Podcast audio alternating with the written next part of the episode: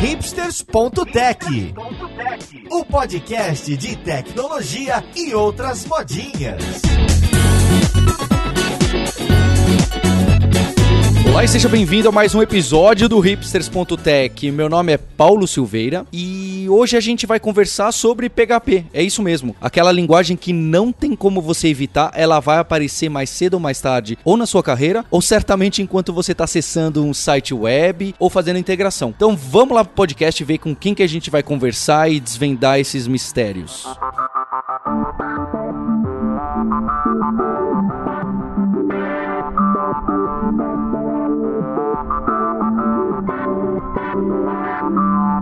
Bye. E olha só, para a conversa de hoje eu tenho duas pérolas da comunidade PHP. Eu tô hoje com o Elton Mineto, que é cofundador da Code Rocker e da Plain Rocker. Como você tá, Elton? Opa, beleza, pessoal. Valeu pelo convite aí. Vamos já vamos abrir o hashtag PHP Hipster. Boa, PHP Hipster. E também para conversar com a gente, eu tô com o Anderson Casimiro, vulgarmente conhecido como Duodraco. Como você tá, Anderson? Tudo jóia, salve galera. E vamos lá que a gente fica como hipster PHP, PHP é hipster, hipster tech e tudo mais. O Anderson é desenvolvedor na FS e é um dos organizadores do PHPSP. E para me ajudar nessa conversa técnica, eu tô com quem vocês já conhecem, o seu co-host preferido, o Maurício Balboa Linhares. Fala, Linhares. E aí, pessoal? Continua muito frio aí, Linhares? Não, finalmente a primavera chegou, agora já dá para sair da rua de camiseta já. Olha só, como o Rock Balboa na Filadélfia. Ah, é claro.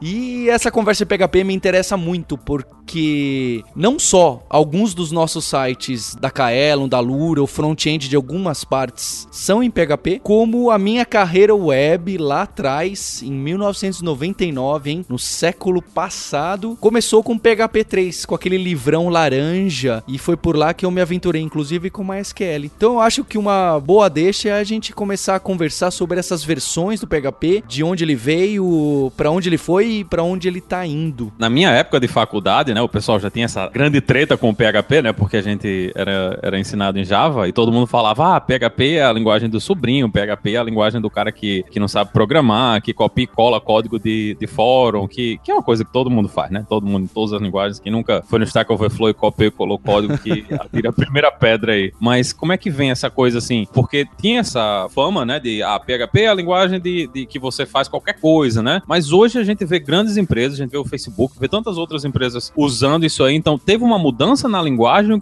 Como é que o PHP saiu dessa fama para o que ele é hoje aí? Legal, acho que eu posso começar porque eu tenho mais ou menos essa idade também. Eu comecei a programar com o PHP 3 lá em 99. Só tem jovem nesse episódio aqui, vocês viram.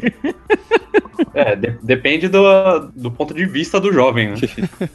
é, o, o, acho que a, a, a, fama do PHP vem dessa época mesmo. Até o PHP 4, ele era bem. Eu sempre faço uma timeline do PHP, assim, acho que antes do PHP 4 a gente estava na, na idade das trevas ali, só tinha caos, medo e delírio. Entre o PHP 4, no PHP 4 as coisas começaram a melhorar um pouco. Não muito, mas já começou a melhorar. A gente tinha no PHP 4 uma orientação objeto ali meio patrocinado pela Whiskas, porque era uma gambiarra, mas era uma orientação objeto melhor do que tinha antes. E aí no PHP 5 teve uma, um turning point ali que o, a própria linguagem, é, como todo mundo sabe, PHP é interpretado, né? Então o, core da linguagem ali foi reconstruído, o interpretador. No PHP 5 ele começou a ter a orientação objeto de verdade. Né? Então do PHP 5 para trás era muito ruim, muito muito problemático, né? E o PHP é tipo correr com tesouras bêbado, né? Se, se tu souber o que tá fazendo é muito divertido, senão você pode fazer muita besteira, né? Então como o PHP aceita, ele converte tipo automático, ele, pelo menos até essas versões, a curva de entrada era muito baixa, né? então qualquer pessoa começava a programar, não tinha preparação para design patterns e nada, então as coisas começavam a entrar de qualquer forma, assim, misturava aquele spaghetti code, misturava HTML com PHP, com tudo num arquivo só. Esse era então, um acho que a grande, até que você precisasse dar manutenção para aquilo, né? Acho que a grande fama, má fama do PHP veio até o PHP 5 ali. O PHP 5 ajudou a linguagem e a própria comunidade comunidade ali a melhorar nisso, né? É, e assim, a, fatos engraçados, né? Daquelas coisas, por exemplo, nessa época o pessoal fazia os sistemas aí em um arquivo só, linguição, beleza, a linguagem evoluiu, todo mundo fez estruturado para hoje em dia a gente ver, ah, então, a gente tem o um framework X que você consegue usar o microkernel e você consegue fazer o seu sistema todo API num arquivo só de novo, né? é cíclico, o problema é cíclico. É cíclico, cara, é complicado. Mas assim, adicionando um ponto no que o Elton tava falando sobre a sobrinhagem, né? O PHP foi uma linguagem que acabou ficando conhecida muito rápido por muita gente, né? E assim como a maioria de, até, vamos dizer, doenças contagiosas, assim, quando se espalha muito rápido, acontece muitos problemas, vamos dizer assim, para não falar outra coisa, né? Não sei se palavrão tá liberado no episódio. Vamos lembrar, né? Na época aí, a, a época do Paulo e do Elton aí, 99, né? Eu entrei no PHP em 2001. Era ali pós-bolha da internet, todo mundo fazendo programação para web, todo mundo aprendendo, todo mundo tentando disseminar e enquanto estava aprendendo, disseminando, vocês trabalham com curso, vocês podem até falar melhor do que eu, né? Quando você ensina, enquanto você está aprendendo lá no começo, né? Óbvio, você sempre está aprendendo quando você ensina, algumas coisas podem ser disseminadas não da maneira correta, né? Então, parte dessa coisa do sobrinho foi de, ah, eu fiz o meu blog aqui, levantei, fiz o, o meu blog em um arquivo só no PHP, às vezes se tomava como certo. E isso foi sendo disseminado dessa maneira, né? O PHP ele tem uma, uma curva de entrada muito fácil, né? Muito fácil de entrar, né? Você vai começar com Java, por exemplo, você tem que ter um conhecimento um pouco maior da orientação a objeto, a própria linguagem, a, o, ambiente te força a aprender algumas coisas que são ótimas isso, né? Mas a, o PHP não, então é muito fácil você começar a programar. Isso foi bom para a linguagem, porque facilmente a gente cresceu do nada para 80% da internet hoje é, é, é, PHP, né? Então, isso muita gente que não sabia programar começou a programar. Então, isso tem o lado bom e o lado ruim, né? O lado bom é que é a inclusão, né? Todo mundo não precisa ser um cientista para programar. Conforme as coisas foram crescendo, isso que o Dudak falou, né? As coisas foram. Não, aquele método gambiarra ali é uma forma de fazer e o cara tem que evoluir, né? O programador ele precisa chegar ao momento que pode começar como sobrinho, mas ele tem que evoluir como desenvolvedor, né? E no fim das contas foi a infraestrutura da web, né? Porque se você olhava, você queria um fórum, você pegava o PHPBB, se você queria uma interface para banco de dados, você ia lá no, no PHP MyAdmin, se você queria um, um gerenciador de conteúdo conteúdo, né? Você ia usar Joomla, ia usar to todas essas ferramentas que eram praticamente tudo em PHP, né? Se você queria instalar alguma coisa para rodar na, na internet, até em servidor de hospedagem. Eu lembro que quando a gente queria instalar alguma coisa com rodando em Java, um ou dois provedores que rodavam, mas todos os provedores rodavam PHP. Se você fazia a sua coisa em PHP, você rodava em qualquer lugar, né? Mas se você estivesse usando outra linguagem, aí pode se preparar que a treta vai ser grande para instalar. É, até pra, o custo para você manter ter uma, um stack PHP é muito mais barato, né? Então hoje, uma máquina bem simples, você consegue é, atender milhares de requisições, né? Porque o overhead que o PHP consome do, do, do servidor é bem pequeno se comparar com um Java, por exemplo, porque a, a, a, máquina virtual e tal. Então, isso também acho que era um motivo que os provedores era mais fácil disponibilizar PHP do que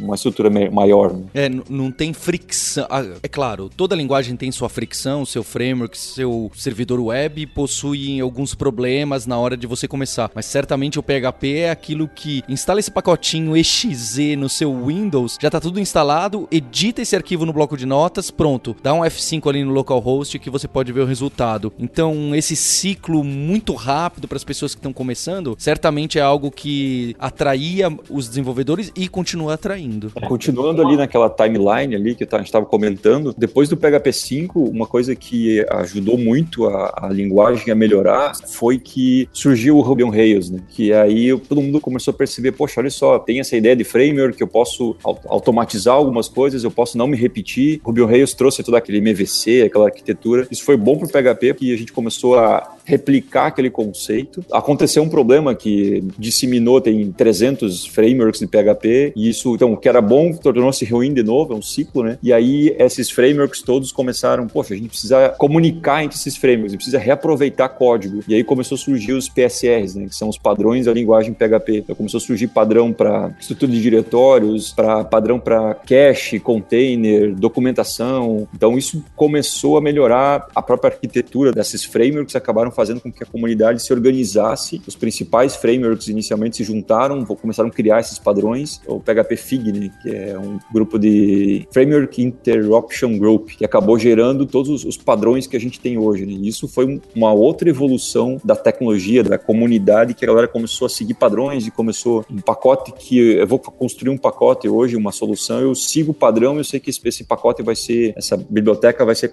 facilmente usada por qualquer pessoa, né? Então isso foi um, acho que foi um grande ponto também que melhorou exponencialmente assim as soluções. Né? E Elton certamente tem uma inspiração do Java nisso da PSR, que tem as JSRs do Java, e também na, na orientação objeto eu tenho a impressão que muita coisa de como ficou lá as exceptions ou, ou mesmo as classes, um pouco da sintaxe veio do Java, assim como isso dos frameworks do, do MVC veio do Ruby on Rails. Dá a impressão que o PHP naquela época do 5, eles correram atrás do Ruby on Rails e do Java que estavam ganhando seus mercados web. Eles falaram: opa, tem muita coisa legal, não só nessas duas plataformas como em outras. Vamos ver o que, que dá pra gente fazer para melhorar. É, uma coisa que eu acho graça é que a gente fica aqui brigando, ver qual é a linguagem que é mais legal, qual que é o framework que é meu framework que é maior que o teu, não sei o quê. E eu vi uma palestra do Matt Wolfini, que é o gerente de projetos do, ou líder de projeto do Zend Framework, que é um framework bem grande, e ele estava falando que quando eles acabaram o Zend Framework 2, ele falou, para onde é que a gente vai agora? Então, o que, que ele falou?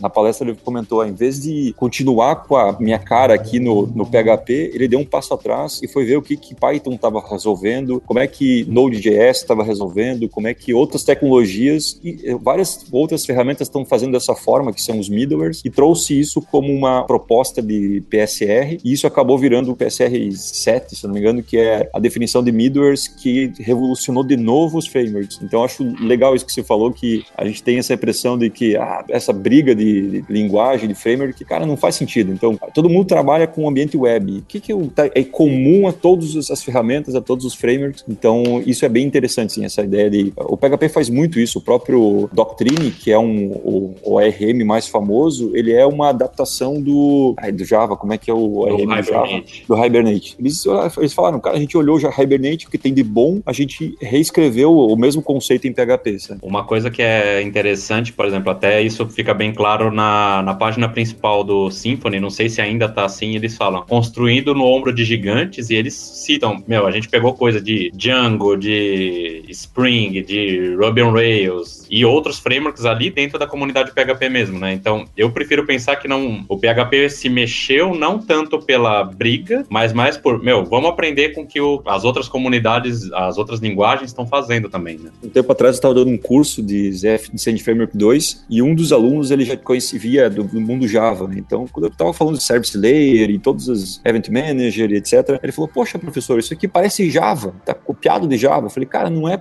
copiado, é que agora PHP está entrando no mesmo ambiente de Java, que é ambiente mais enterprise. Então, faz sentido que os termos começam a ser iguais, os conceitos, o conceito de desenvolvimento de grandes é, projetos para enterprise mesmo, você acaba tendo os mesmos conceitos. Então, cara, é se você aprendeu aquilo em Java, muito fácil você vai entender isso aqui. Tá? Então, hoje eu uso o conceito que eu aprendi de middlewares em PHP para trabalhar com middlewares em Go, por exemplo. Então, esse, esses conceitos eles começam a transbordar de uma linguagem, de uma ferramenta para outra. Né? É, pensa, pensa até por outro lado, né? Antes que alguém até pense assim, ah, o PHP é o que está copiando tudo agora, né? Pensa que o PHP começou a ter funções anônimas, por exemplo, né? Vindo de outras linguagens, inclusive, e até o Java depois também começou a ter função anônima agora no 1.8, ou Java 8, né? Para os íntimos. Isso entrou de função anônima, Lambda ou Clojure, não sei como que eles vão acabar definindo e tem as suas diferenças. Entrou quando no PHP? Em 2009, no PHP 5.3. Até um outro ponto com relação até o que o Elton estava falando, né? Que a comunidade em si, os líderes dos, dos principais frameworks, né, se juntaram. Um pouco antes do PHP 5.3 também teve um movimento para se abandonar o PHP 4, né? Então, frameworks começaram a deixar de dar suporte para o PHP 4. A gente fala que é o PHP da zoeira também, né? Mas é o PHP raiz, né? O de agora é o Nutella. O, é PHP raiz, o PHP 4. Eu, eu vou tomar liberdade que hoje a gente pode dizer que a gente tá no PHP todinho, inclusive. Tudo bonitinho. Tudo bonitinho. Que assim, a, a, linguagem sofreu muitas evoluções, né? Talvez até pegando o link aí do Elton, como os frameworks começaram a. Os frameworks e bibliotecas também, né? Começaram a deixar de ter o suporte do PHP 4. Só fazendo um parênteses, é que gente, acho que a gente não comentou, né? Que do PHP 4 pro 5 houve uma quebra de compatibilidade de algumas coisas, né? Que depois a gente não teve quebra tão grande mais, mas do 4 pro 5 teve uma quebra legal aí. É, tinha, inclusive, inclu, inclusive nessa virada do PHP 4 pro 5 começou a ter uma sessão meio que oficial no manual da linguagem de migração do PHP 4 pro 5, do 5.0 pro 5.1. E todas as versões vão seguindo isso até hoje.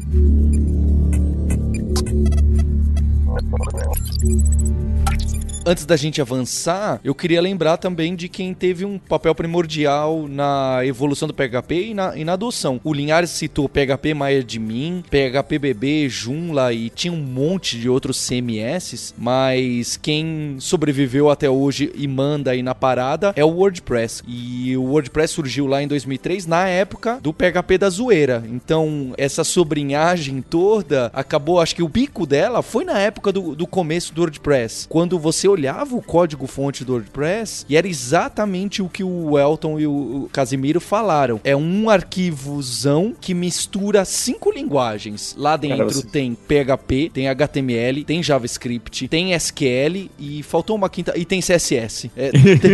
é, é, eu ia dizer que eu, eu tava quase achando que você ia dizer Klingon pelo tamanho do código, né? Cara, o WordPress, quando o WordPress surgiu, ele foi uma dádiva, porque antes disso tinha o PHP nu Nuke, cara. Eu tenho, eu tenho, pesadelos até hoje, cara, de ter visto o código. Do... Tem coisas que Caramba, não pode... Era ruim assim o PHP Nuke, eu achava tão legal de usar. Não, de usar sim, mas cara, é, tem coisas que não podem ser desvistas. Uma é o código do PHP Nuke.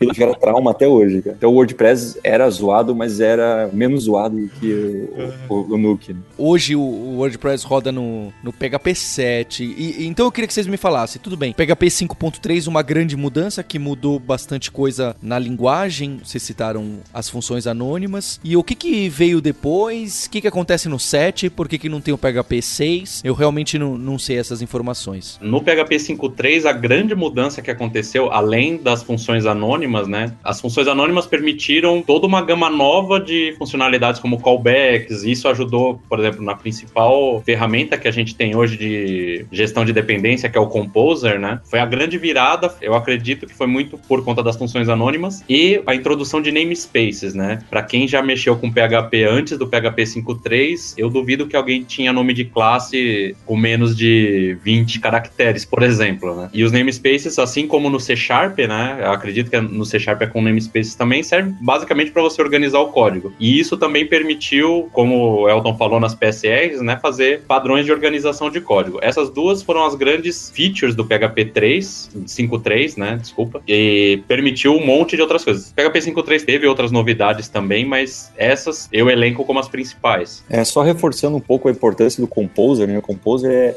Divisor de água. É, foi muito bom. Para quem conhece Linux, por exemplo, ele é o apt-get do PHP. Com o Composer você consegue baixar dependências de terceiros, atualizar as dependências, remover as dependências. Então facilita muito você criar pacotes teus de acordo com o PSR. Esse pacote ele pode ser importado, carregado via Composer. Ele traz um autoloader também para quem é das antigas, lembra do include, require, essas coisas? Isso não existe mais. Você inclui o arquivo do Composer, faz um include só e dali para frente ele acontece o autoload. Você dá um use na língua, na classe ou instancia a classe e o Composer carrega a classe, faz o include para ti, carrega a classe para ti. Cara, melhorou muito assim o, a reutilização de código, você poder manter projetos inteiros assim, atualizando os pacotes e fazendo lock de pacote para aquele pacote não atualizar, por exemplo. É uma mudança muito grande que a gente teve. Né? Sim, e assim, até complementando essa parte de pacotes do Composer, hoje praticamente você não usa require, você só tem um require, é require, dois pontos, dois pontos, vendor autoload.php. Basicamente é esse o require que você tem em qualquer aplicação hoje, né? E o Composer permitiu, por exemplo, até hoje, a gente já tem, por exemplo, até o Paul Jones, né, que é um dos principais desenvolvedores também da comunidade, faz padrão de pacote para a gente ter o Composer. A gente tem um, entre aspas, uma loja que é o Packagist, né, que é, faz parte do mesmo projeto do Compose. Todas essas padronizações, as mudanças que o PHP 5.3 trouxeram, viabilizaram o Composer e tudo que veio depois para a plataforma. PHP, né? Por volta de 2011, o PHP teve um outro salto, né? Que foi PHP 5.4. A gente tá falando de saltos assim, né? De funcionalidades, mas desde o PHP 5, a cada nova minor version, né? 5.1, 5.2, 5.3, a gente tinha alguns ganhos de performance e eu vou fazer o link já do porquê eu tô citando a performance agora. E no PHP 5.4 a gente teve a introdução de traits que também permitiu outras grandes mudanças na linguagem e introduziu como linguagem, né, como plataforma, os releases anuais. Então, a partir do PHP 5.4, todo ano a gente tem uma minor version do PHP ou uma major version, que é o caso do 7. E aí isso configura também é, e contribui para a maturidade da linguagem uma agenda de atualizações da linguagem. Então, hoje, se eu instalo o PHP 7.1, eu sei exatamente quando vai acabar o suporte da comunidade para bugs e para correções de segurança, que é também isso eu acho que ajudou muito o PHP a entrar cada vez mais também no mercado corporativo, com relação a SLA e entre outras coisas. Nessa época, nessa época não, até um pouco antes, a gente começou a ouvir falar também do Hip Hop, que era aquela iniciativa do Facebook de compilar código-fonte PHP em C++ e ter ganhos absurdos de performance. Em paralelo às novas versões do PHP, o Hip Hop acabou se tornando uma virtual machine, né, a HHVM, que o Facebook continuou tocando, né? E surgiu também a especificação do PHP. Então, pensem que em 15 anos vai de PHP, o PHP não tinha uma especificação para a linguagem. A partir disso, qualquer um podia fazer a sua implementação de interpretador PHP. Antes era só o código-fonte do PHP mesmo. Isso permitiu que o Facebook fizesse o, o, interpretador do PHP rodando numa virtual machine. A gente tem o Kerkus, que é uma implementação em Java, e a gente tem outras em algumas outras linguagens. Linguagens usando a especificação e criando o próprio interpretador de scripts PHP. E a cada nova versão, então, a gente falou aí do PHP 5.4, PHP 5.5. A última versão que a gente teve do PHP 5, né, na linha do PHP 5, foi o PHP 5.6, que esse tempo um pouco mais estendido de suporte da comunidade. Entre o PHP 5 e o PHP 6, justamente por conta dessas iniciativas do Facebook, né, do HHVM, um desenvolvedor chamado Nikita Popov, que é um dos core developers do PHP hoje, ele fez uma branch e começou a fazer alguns testes mudando alocação de memória, é, operações com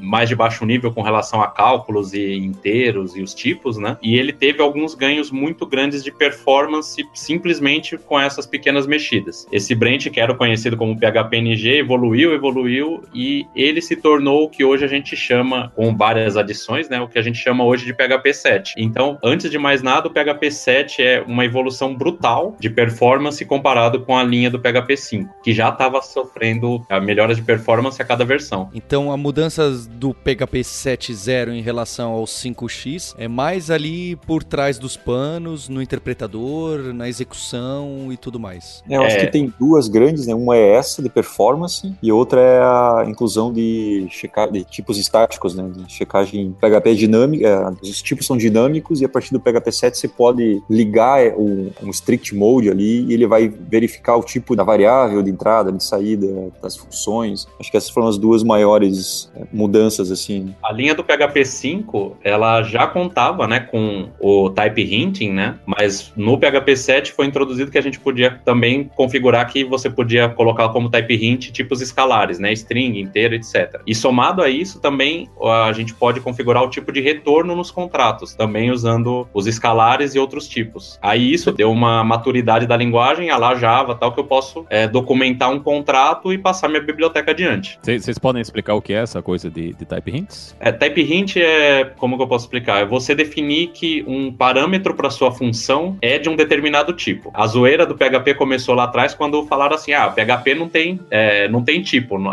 é, as variáveis não são tipadas. Até hoje o PHP não tem variável tipada, mas eu posso configurar aqui um método, uma função, fale exatamente qual é o tipo da entrada de cada parâmetro na função e eu posso configurar também que a função vai retornar um determinado tipo, senão vai dar erro, que é o que a gente tem erro de compilador. No Java, por exemplo, se eu defino que a função, sei lá, set user vai receber um cachorro, vai dar um erro no compilador. Agora a gente tem isso no PHP, tanto com os tipos como classes, como os tipos escalares, como eu falei, o inteiro, o string, booleano, etc. E isso dá um erro em execução. Dá um erro em execução. Vocês estão dando a entender que há uma diferença. Tem um hint, que é só uma dica, que você fala, eu gostaria muito que esse objeto, essa referência fosse para um objeto do tipo user, e no set você pode ligar um strict que você fala, olha, não é que eu gostaria muito não, se não vier para execução, alguma coisa assim? No PHP 5 a gente tinha um type test, apesar do nome ser type hinting, a gente tinha um type test, é, se não for desse tipo, eu broto um erro e acabou. É, no 7, sem ligar o strict mode, mas eu definindo, por exemplo, ah, eu quero receber que o parâmetro x seja uma string, e aí eu passo um número, se eu não ligar o modo estrito, eu tento converter esse cara para uma string. Se eu ligar o modo estrito, ele vai bloquear, ele vai dar um erro. Então eu posso até ser flexível com relação a como eu vou operar, né? O PHP é uma mãe, né? Tu somar uma letra e um número, ele vai tentar converter os dois em número e vai tentar fazer alguma coisa, né? É, então, o forma... PHP é a única linguagem que você soma dois cachorros com três patos e retorna cinco. Olha que o Pearl, no Pearl também aceita muita coisa, viu? Ele fala: não vou dar erro pra esse cara, eu vou tentar fazer o que ele tá falando. É, com a diferença que o Pearl ninguém entende o que tá escrito depois que tá escrito. a gente vai passar já, eu sei que o ouvinte tá ansioso porque ele quer ouvir de framework web. Calma lá, o, o último ponto. Hoje, para quem começa a desenvolver, ó, até a recomendação do pessoal do PHP, eles vão usar o PHP 7 e eles vão usar esse modo estrito. É essa a recomendação, é isso que a comunidade enxerga como futuro e como eles estão usando? É, o modo estrito ele funciona assim. Se eu configuro um arquivo como modo estrito, tudo que esse arquivo chamar vai funcionar em modo estrito. Se esse arquivo estrito for chamado por um cara que não é estrito, ele opera no modo, vamos dizer assim, o Elton vai querer fazer alguma piada com isso, permissivo. então a recomendação é que a gente comece a trabalhar, e assim, hoje, é, até pegando o gancho dos frameworks, né? Os frameworks hoje eles estão num, numa camada assim, eles suportam as últimas versões do PHP 5 e o PHP 7. As próximas versões dos frameworks, dos maiores frameworks atuais, né? Então vamos pegar aí Zend Framework, Symfony, Laravel, etc. Estima-se que as próximas versões trabalhem PHP 7 estrito. Complementando essa pergunta tá, também, para quem vai começar agora, existe um site é PHP The Right Way ou PHP do jeito certo, que está sendo traduzido para português, que é para já quem vai começar já começar entendendo as diferenças, como é que é o PHP moderno, né? Com a parte de é, namespaces, funções anônimas, traits, tudo isso que a gente falou. Tem o, a forma correta hoje em dia, ou a mais indicada para começar mesmo, é começar por esse cara, porque ele tem é mantido pela comunidade, tem framework, desde o básico da linguagem até as coisas mais avançadas. Né? E pegando um ganchinho sobre o começar, né, é, voltando um pouco ali no PHP 5.4, uma outra coisa que foi introduzida que mudou muito o jeito que a gente começa uma aplicação é que o PHP começou a ter um servidor web embutido. Então, para eu começar, eu não preciso mais instalar um Apache, um Nginx, etc. Não preciso instalar servidor web nenhum. Eu levanto lá PHP menos S maiúsculo e ele já levanta um servidor web. Você só precisa do PHP para programar em PHP. É, e ele tem um banco de dados embutido também, né? Que é o SQLite. Então você consegue. Exato. O SQLite é o Access que funciona. Né? Então você consegue ter constraints, eh, várias. Eh, processa muito dado, muita informação. Então você consegue hoje, baixando só o binário do PHP, conseguir brincar, fazer um teste e começar a criar um ambiente local sem precisar instalar o Apache, configurar e um monte de outra coisa. Né? É, isso faz o PHP ser muito convidativo e para mim é, é o caminho certo que uma linguagem, uma plataforma deve tomar.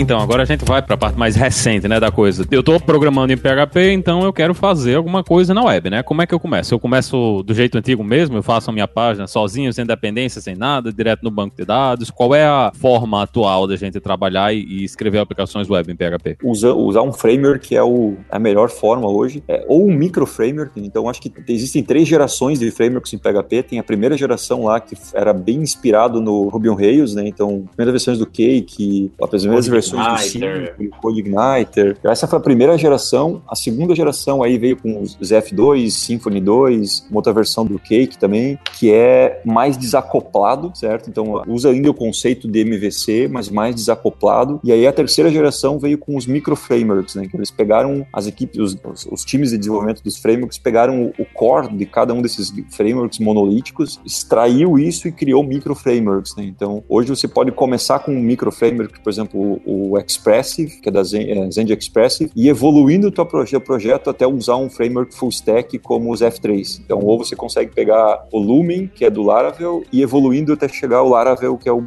projeto maior, um, um framework mais completo. Né? É, é, o ideal é você começar com, nem que seja com micro framework, né? que você consegue já ter um padrão de desenvolvimento, ter reaproveitamento de código, não ficar reinventando a roda. Né? Então, a escolha de qual framework ou de qual você pegar um micro framework ou um framework full stack é mais do tamanho do projeto, do, do, da, do time que você tem. Então, hoje você consegue, é, essa guerra que a gente tinha no começo, é porque era muito difícil você, no momento que você escolheu um framework, você casava com ele. E para quem já se separou, sabe como é difícil fazer isso depois. Né?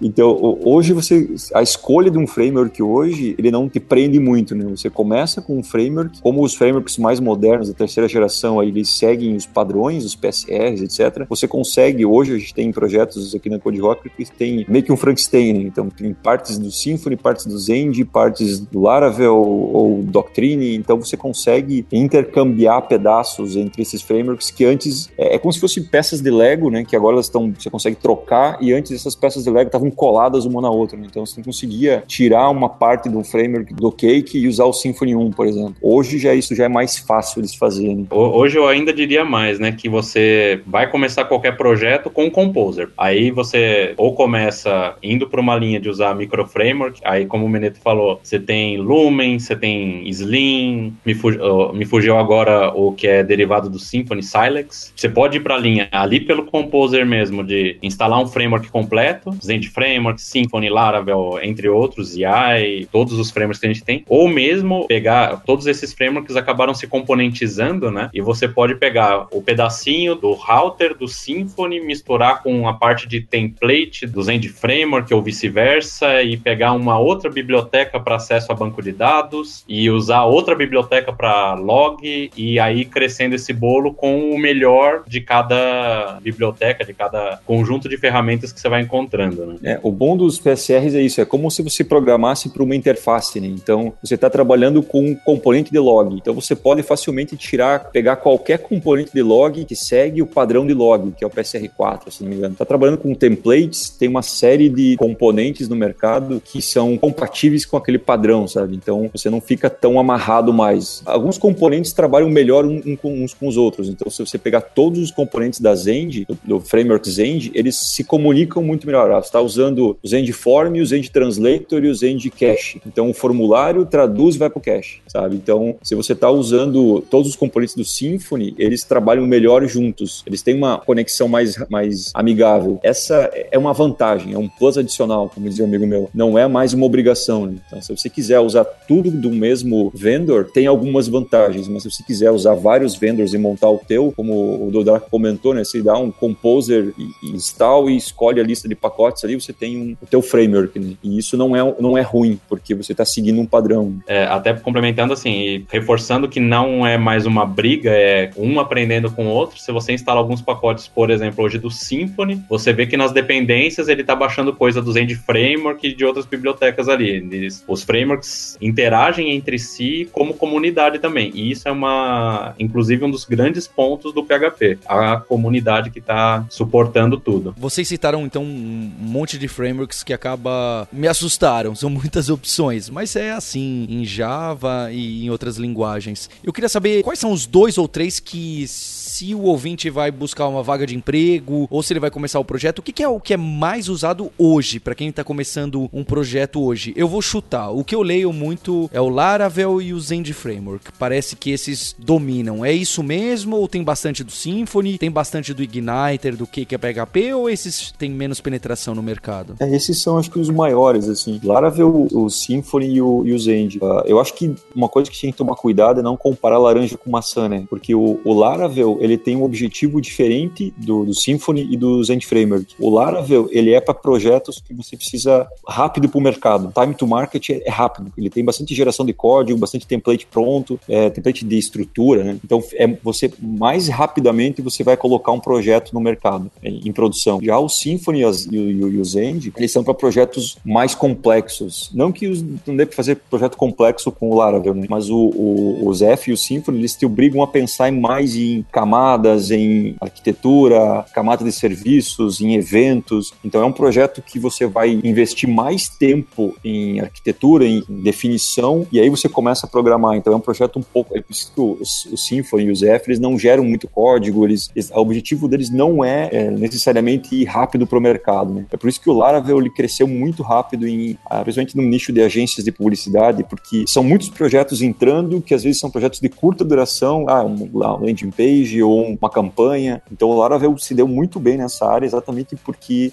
além da, da capacidade, da qualidade técnica e da documentação e da comunidade, o objetivo dele casa muito com esse mercado. Já projetos mais. Então, a gente tem um cliente que é uma universidade, então é um projeto que vai demorar meses para ficar pronto e vai ficar anos em, em, produção. Então a gente desenvolveu com, com o Zend Framework. Então ele leva mais a tomar mais cuidados e arquitetar a coisa diferente. Pelo menos é, é o que eu tenho visto, é o que eu, que eu acredito. Não sei se o Anderson concorda. Na verdade, assim, o que eu vejo muito, e é bem na linha do que o Elton falou, o Laravel tem uma linha muito da produtividade, né? E ZF e Symfony, eles vão para uma linha de longevidade. Mas, por exemplo, ah, eu trabalhei muito tempo em projetos longos com Symfony. Se você conhece Symfony, você consegue tirar ali as partes importantes para você fazer um projeto mais rápido também. Mesmo Laravel, que é esse cara que é focado na produtividade, você consegue ali extrair a parte que é roteador HTTP, né, que é micro framework, que é o Lumen, você consegue extrair o Eloquent, que é um, um Active Record, você tem o Artisan, você tem várias ferramentas ali do Laravel que você pode trabalhar isolado. Hoje, praticamente todo framework funciona assim. Então, na linha até do que você falou, Paulo, se você conhece, sei lá, esses dois, três, tem mais ou menos ideia de o que fazer, como fazer com cada um deles, você pode até acabar misturando eles para fazer alguma coisa no teu projeto. Óbvio, focar, né? Sempre uma pedida melhor se o projeto é para ontem.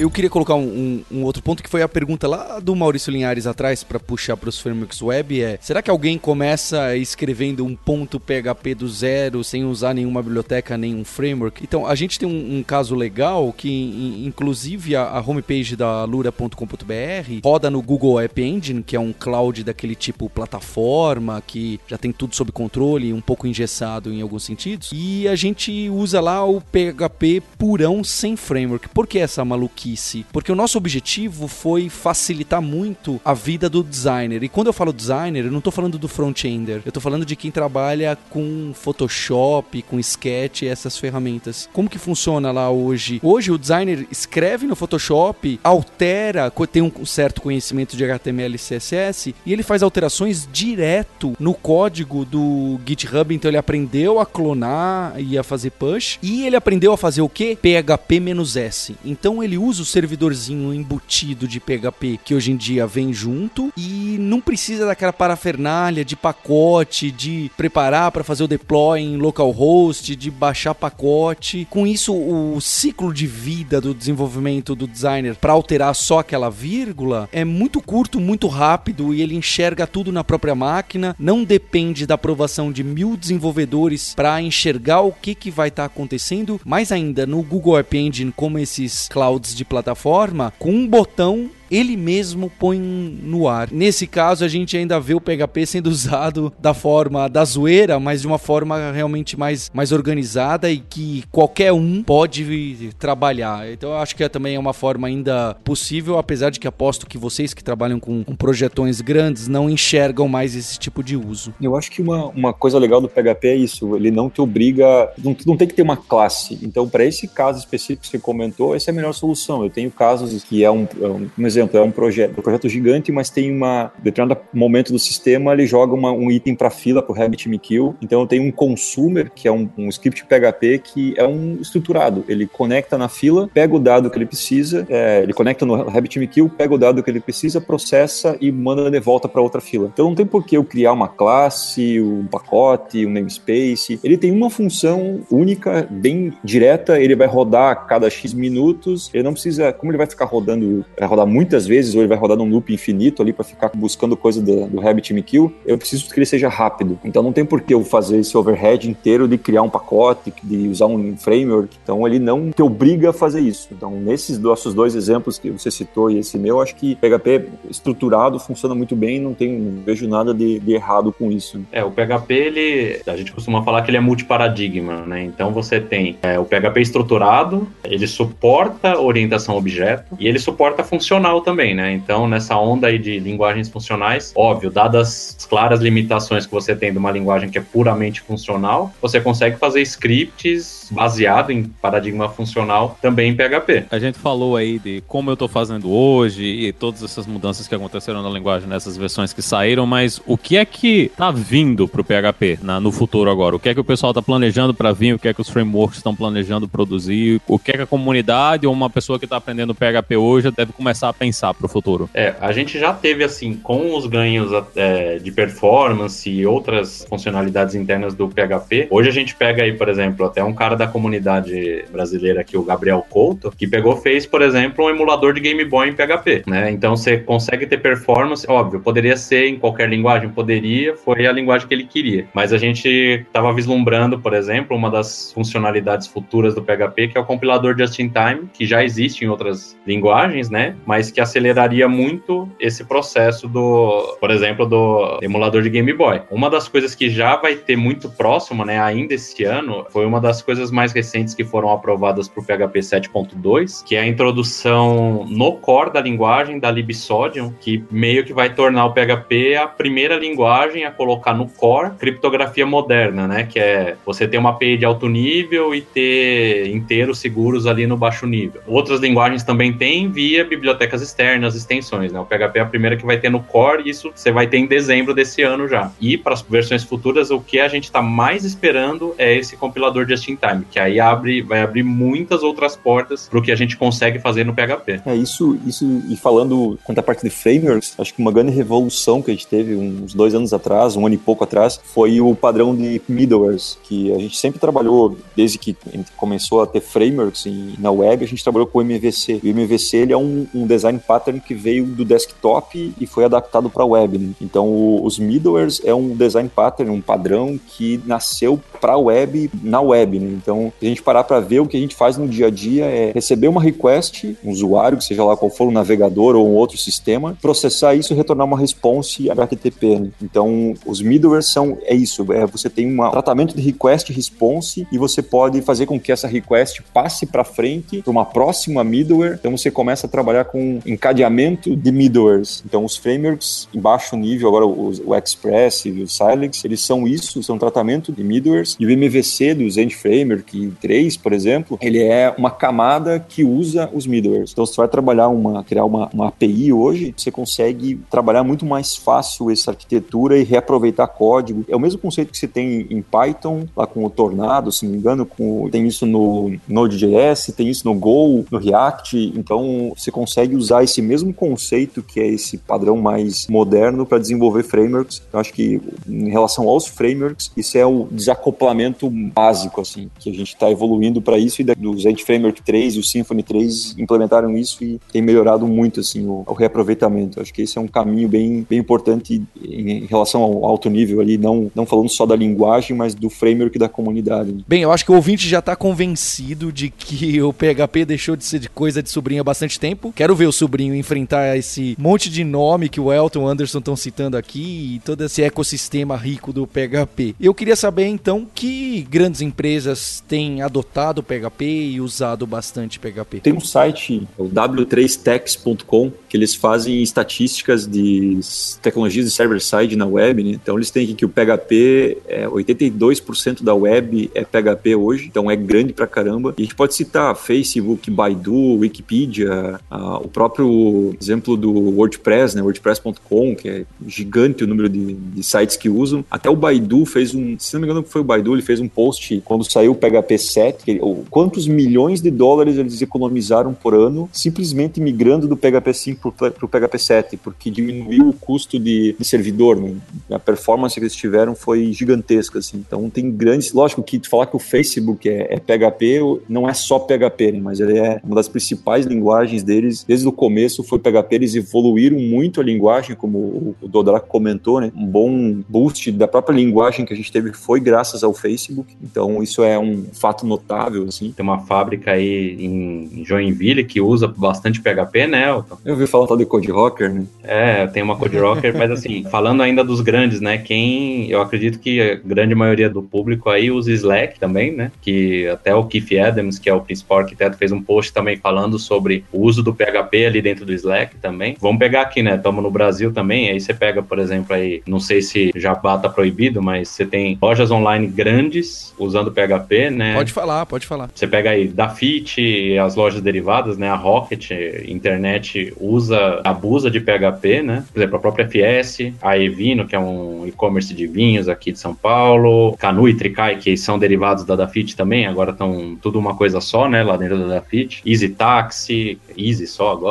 né? Titãs, Itélios, entre outros. E assim, há pouco tempo atrás eu estava muito envolvido também no ecossistema de startups e assim, então a gente participou de vários hackathons no papel de mentores ou juízes, né? Ele pode falar também quanto eu que PHP ainda também é uma das linguagens preferidas pelas startups também, né? É, por ser fácil de prototipar, de lançar versões e, e o custo é muito baixo, como a gente comentou antes, de manter um servidor é, Linux com PHP é muito baixo o custo, né? Então, para uma startup, é muito fácil você mandar para produção produção, coisas deu errado, você volta, faz rollback, faz teste AB. Então, várias startups estão usando PHP por causa disso, pela facilidade até de encontrar mão de obra, né? Então, você tem bastante. Isso é um ponto legal também. O mercado de desenvolvedores PHP no Brasil e fora do Brasil é bem forte. Então, é um, é um mercado que está pagando bem. A gente tem vários amigos nossos que estão fora do Brasil, né? Em Canadá, em Estados Unidos, em Amsterdã. Em Amsterdã tem quase vai trocar a bandeira para verde e amarelo, tanta gente brasileira que tem lá.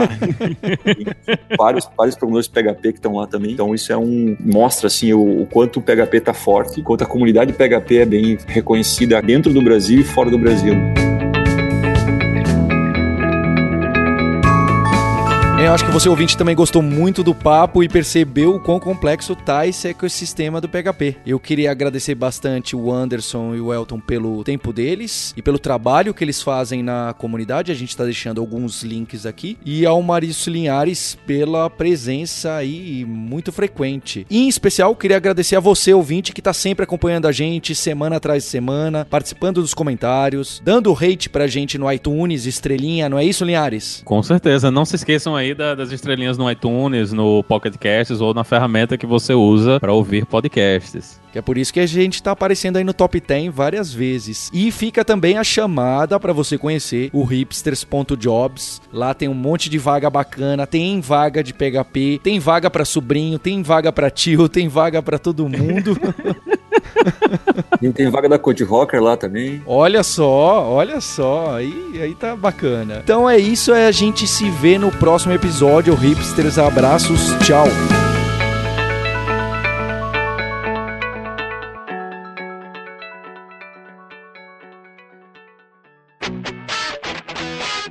Você ouviu o hipsters.tech, produção e oferecimento alura.com.br, cursos online de tecnologia e Kaelon, ensino e inovação. Edição Radiofobia, podcast e multimídia.